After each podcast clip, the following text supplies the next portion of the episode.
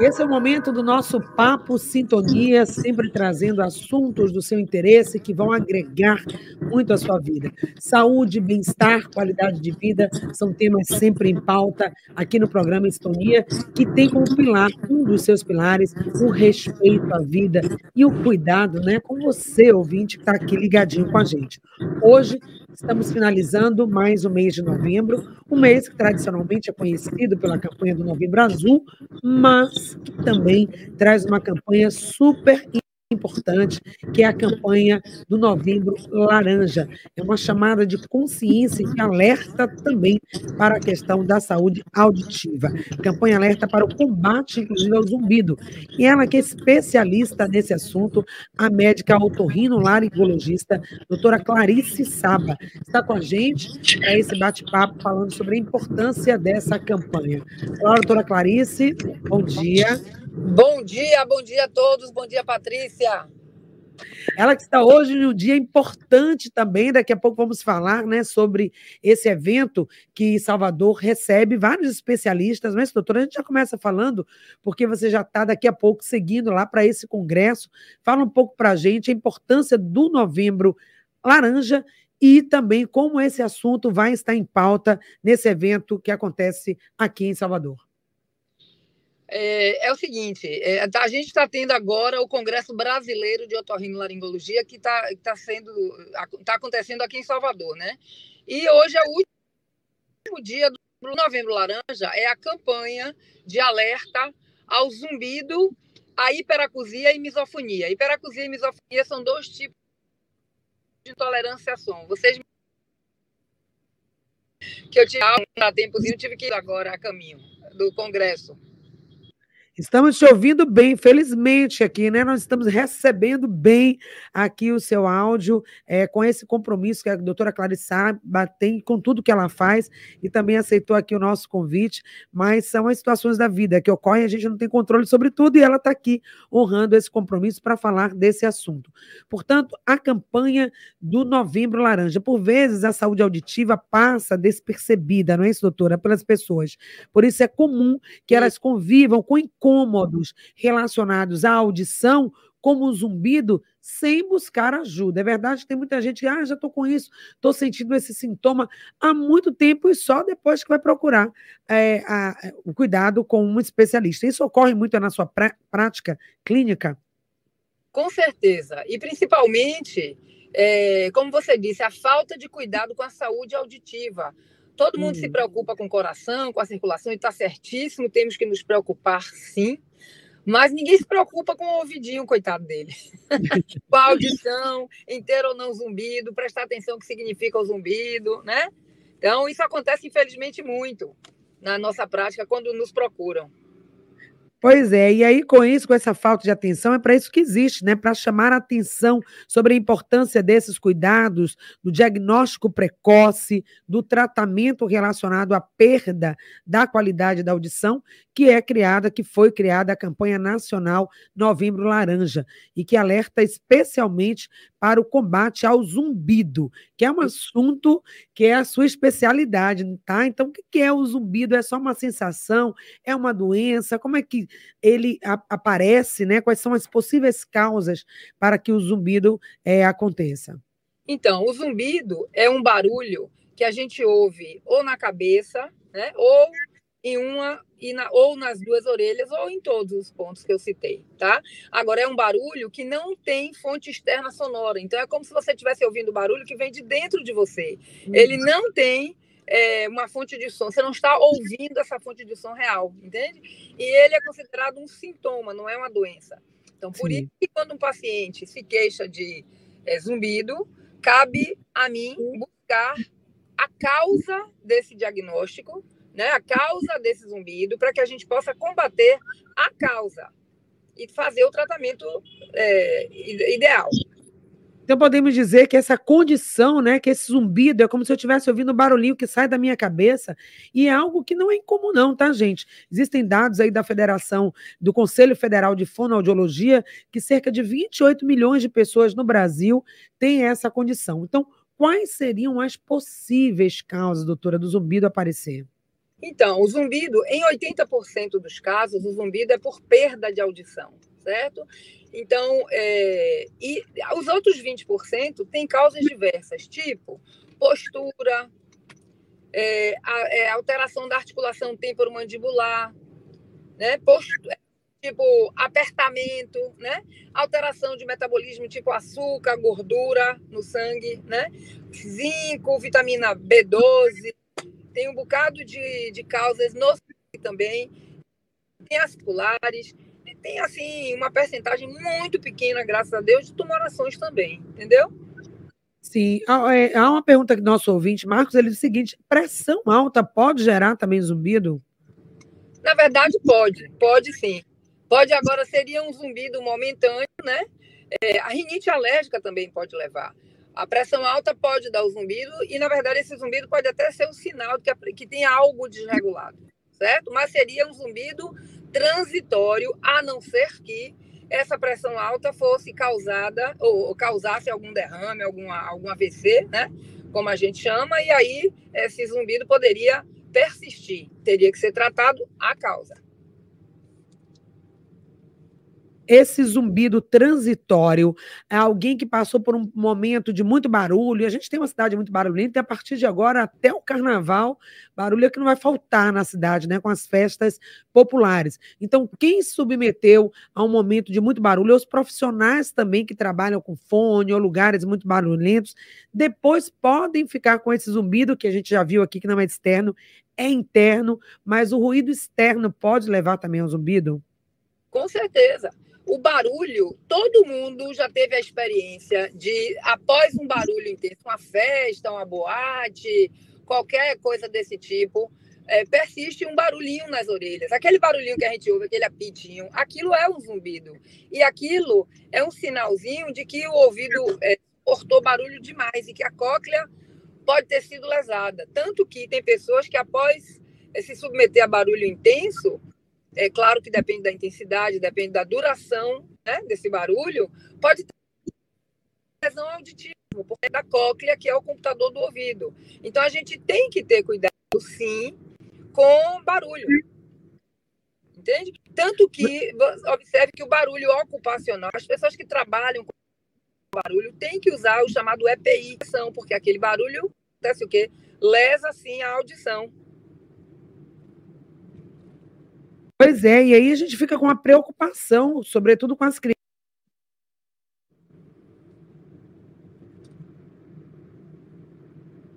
Eu não estou lhe ouvindo.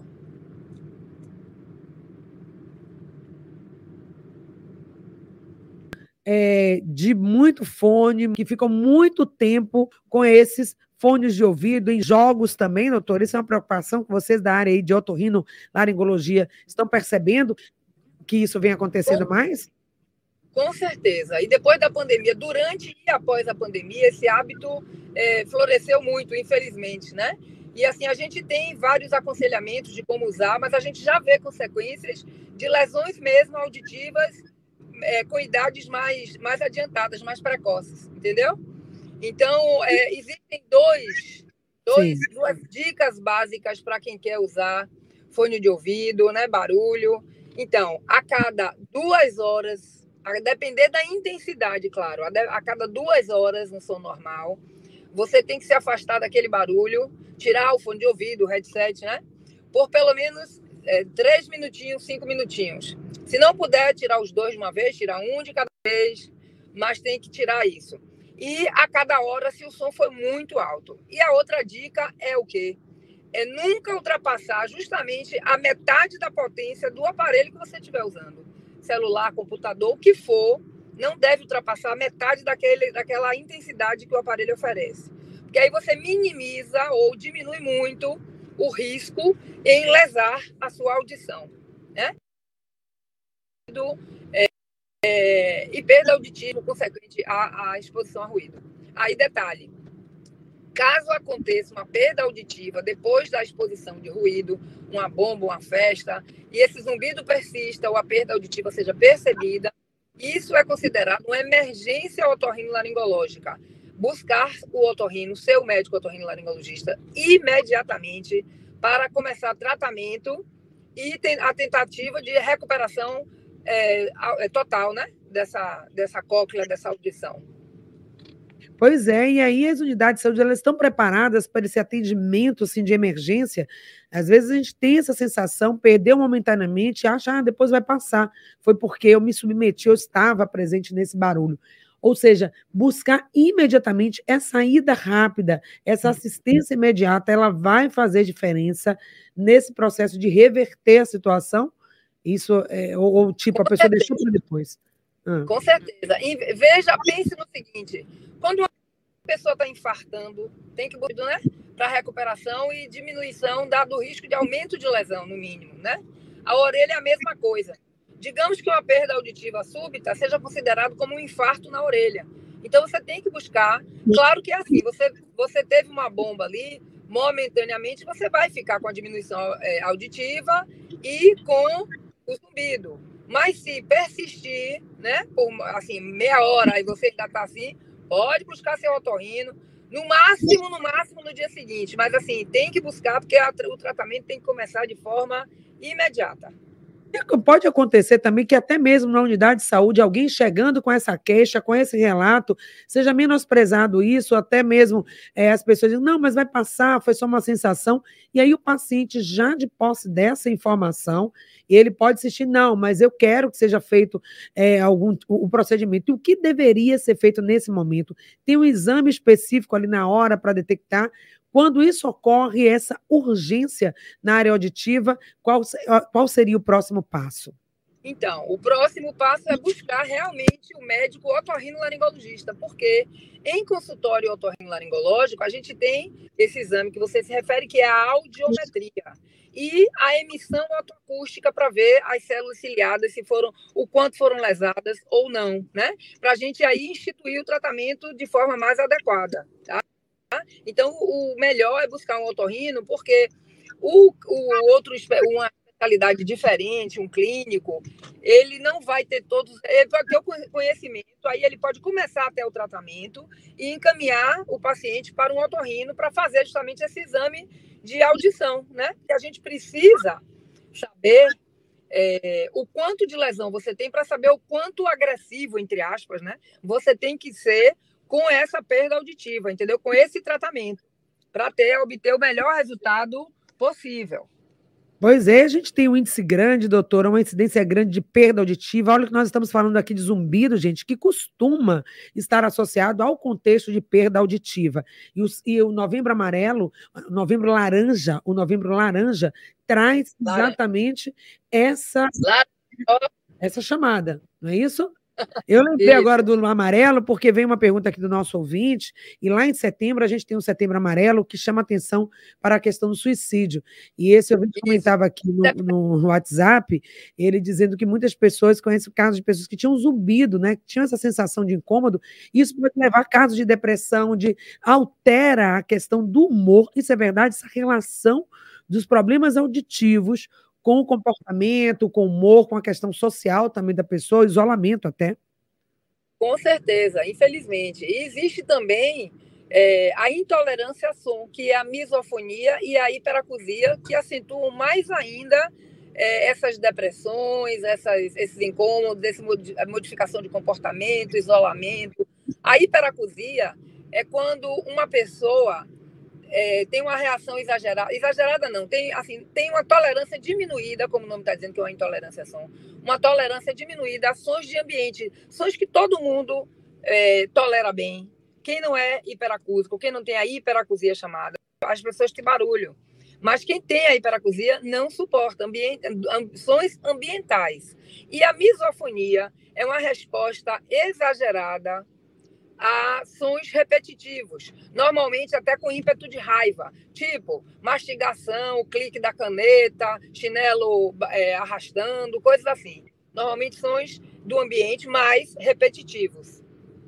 Pergunta do Rodrigo se esse som desse zumbido, se ele tem uma característica específica, é qualquer som, ou, por exemplo, ele se assemelha a quê, para ele identificar que é realmente pode ser um indício de uma patologia. Seria o quê? Um som de apito, de abuso? Como é que é barulho que você está ouvindo na cabeça ou nos ouvidos, que não tenha uma fonte externa de som, é o zumbido. Então, ele pode ser um apito, uma chaleira, um ploque-ploque, até é, existe o zumbido musical, existe o zumbido vocal, né? É, algumas poucas pessoas podem ter e normalmente é relacionada com a memória auditiva. Hum. É, assim, todo som que você está ouvindo, que não está não tá vindo de algum lugar, é um zumbido. Sim. É, é, comum também aquele som, tipo uma turbina também de avião, como se as, as pessoas tivessem, né? Na cabeça, Esse também pode ser um som característico também do zumbido? Pode, qualquer som qualquer som. E okay. se você tiver em contato com a turbina, de fato, aí você não entra em contato, não vou, não vou perder a piada, né? Cuidado com a turbina de avião, porque faz uma lesão auditiva danada. Você vê que todo mundo que se locomove, que trabalha em aeroporto e está em contato com os barulhos de avião, eles usam os protetores, né? Eles usam os EPIs.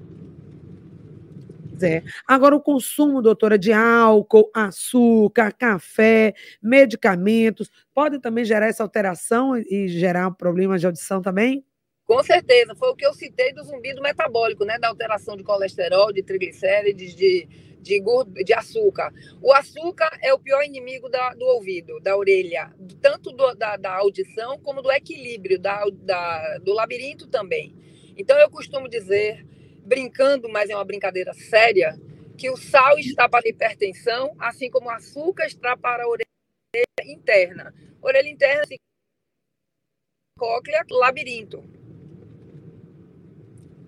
Olha aí, uma informação adicional, porque a gente, quando pensa em açúcar, né, pensa logo, pensamos logo em outro problema de saúde, que é quase uma pandemia mundial, que é o diabetes, que inclusive também tem o seu dia forte, né? Tem também o Novembro Azul por conta do diabetes. Mas olha aí essa informação adicional para você, que o açúcar também trazendo prejuízo para a audição. Então, quando o zumbido é identificado, é importante perceber se ele acontece de forma transitória ou se está persistindo. Em caso de persistência, o melhor profissional para fazer então esse diagnóstico é o médico otorrinolaringologista e esse tratamento também pode vai ser feito depois com esse profissional, doutora? Isso, exatamente. É, é, o médico otorrinolaringologista que, a, que tem como área de atuação o zumbido, né? Aí essa, esse é o profissional ideal para ser procurado, entendeu? Porque aí ele faz o diagnóstico e estabelece o tratamento a depender, como eu já disse, do Sim. resultado. Isso vai depender da causa, né? Então não há um tratamento, a gente pode dizer que não há um tratamento único para não, a questão do zumbido, precisa saber a que ele está relacionado. Isso, o zumbido eventual todo mundo pode ter. Todo mundo pode ter o zumbido eventual, mas é, o zumbido persistente, né, o zumbido que incomode, aí deve sim ser bus é, buscar o seu médico otorrinolaringologista, de preferência com área de atuação em zumbido e intolerância a som, para que a gente possa fazer esse diagnóstico, tentar estabelecer a causa. Muitos pacientes têm mais de uma causa nesse zumbido, entendeu? Então, aí a gente pode é, fazer esse tratamento de acordo com a causa do zumbido. Certo. Falamos já de vários fatores de risco, a questão metabólica, uso de medicamentos, alimentação, exposição. E além desses fatores, tem outros fatores de risco, questão profissional, né? Dependendo do, do, do da profissão. E a idade, né? A idade do paciente também. Isso vai levar, quanto mais é, longeva a pessoa, ela pode também ir perdendo a audição. Isso é normal ou não? O é paciente é idoso que tá, não está ouvindo bem, ele está com problema de saúde. É normal. Existe a presbiacusia, que é a audição. Cheguei no centro de convenções. que é a perda. Estou finalizando também. que é a perda de audição pela idade, né? Chamada presbiacusia. Então, é, o idoso está sujeito. Agora sim, não é mandatório, todo idoso vai ter perda auditiva, não é assim. Muitos têm e muitos podem não ter. E existe também a causa familiar, né? Existe a causa heredo familiar de zumbido, é, que o nome está dizendo que teria conexão com perdas auditivas que ocorrem dentro da família que você pode herdar. Agora, repito, também não é assim, ah, meu pai tinha perda auditiva, eu obrigatoriamente vou ter perda auditiva. Minha mãe tinha perda auditiva, eu obrigatoriamente terei perda auditiva. Não, também não é assim. Bom, a cada ano a gente chama atenção né, para um fato, para um foco é, na campanha do Novembro Laranja, sempre chamando atenção também para o cuidado geral né, com a saúde auditiva, mas a saúde global, é, para que as pessoas possam ter estarem atentas. Nós estamos também num período, doutor, agora de férias, de festas, as crianças vão estar aí submetendo a muito barulho por conta das festas, não só criança, mas todos, todas as pessoas. Há também piscina, né? Todo, todo esse trabalho também pode trazer problemas para a saúde auditiva. As otites são mais comuns também nessa época do ano, não é isso? Exatamente. No verão, os banhos de mar, os banhos de piscina podem causar o que a gente chama do, da otite do nadador que é a otite é, externa, né, sua pele, por conta do contato com a água. E aí a indicação é não futucar e buscar, claro, o médico laringologista para fazer o tratamento ideal e ter esse cuidado, porque tem algumas pessoas que têm essa facilidade em fazer essa otite externa, que é a otite do nadador, no verão, ou até quem pratica natação no mar ou na piscina, tem que ter cuidado também. E aqui em Salvador tem muita festa, né? Começam as festas todas e é muito barulho. Né? Então, eu aconselho já as pessoas a terem cuidado com o barulho que vão submeter. Quando chegar em determinado lugar, se você quiser prestar atenção para não ser meu paciente amanhã, você busque onde estão as caixas de som e tente, tente ficar fora dessa zona de alcance. Lembrar que som é onda sonora, ele alcança sua orelha. Maravilha. Então a gente quer agradecer e ouvir agora as considerações finais, um resumo dessa entrevista de hoje, desse novembro laranja. Quais suas últimas recomendações e orientações finais aqui para os nossos ouvintes para que possam cuidar da sua saúde auditiva? Então, a saúde auditiva não é diferente da saúde do corpo como um todo. Então, se cuide, mantenha a cabecinha boa, faça bastante exercício, cuidado com a sua alimentação, porque isso interfere na orelha, interfere na saúde geral, né? Então tenha cuidado. Se você está notando perda, ou seja, diminuição da sua audição, mesmo de forma progressiva, busque o otorrinolaringologista para que a gente possa fazer essa orientação. Existe também o incômodo da audição, a perda de audição por questões não só de forma súbita, como eu acabei de citar, mas por questões metabólicas. Então tenham cuidado. Barulho, gente, barulho é uma causa que vem se tornando muito importante, infelizmente, nas perdas auditivas de todas as idades, crianças, adolescentes. Isso, repito, aumentou agora na pandemia, com tanta oferta de aparelhos sonoros, de uso de, de fone, tinham aulas, trabalhos, tudo, né? Era online, aí aumenta muito esse uso de, de, de barulho nas orelhas. Então a gente tem que ter muito cuidado.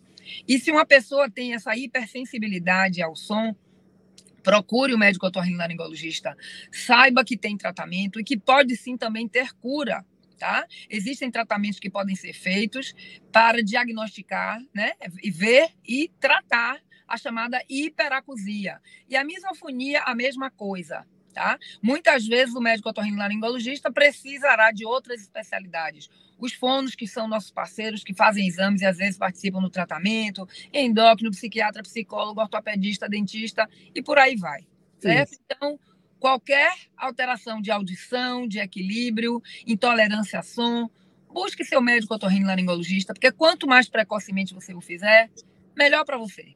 Isso. Obrigada, então, doutora Clarice Saba, médica otorrinolaringologista da clínica CEOB, gente, otorrinos e fonos. Você quer um atendimento de qualidade com profissionais de excelência lá na Avenida Antônio Carlos Magalhães, no Max Center profissionais que vão estar te atendendo. Tem todos os contatos aqui. Você que gostou desse papo, dessa entrevista e está precisando fazer a sua avaliação, a nossa indicação para você, tá? A CEOB, doutora Clarice Saba e toda a sua equipe que faz um atendimento realmente diferenciado.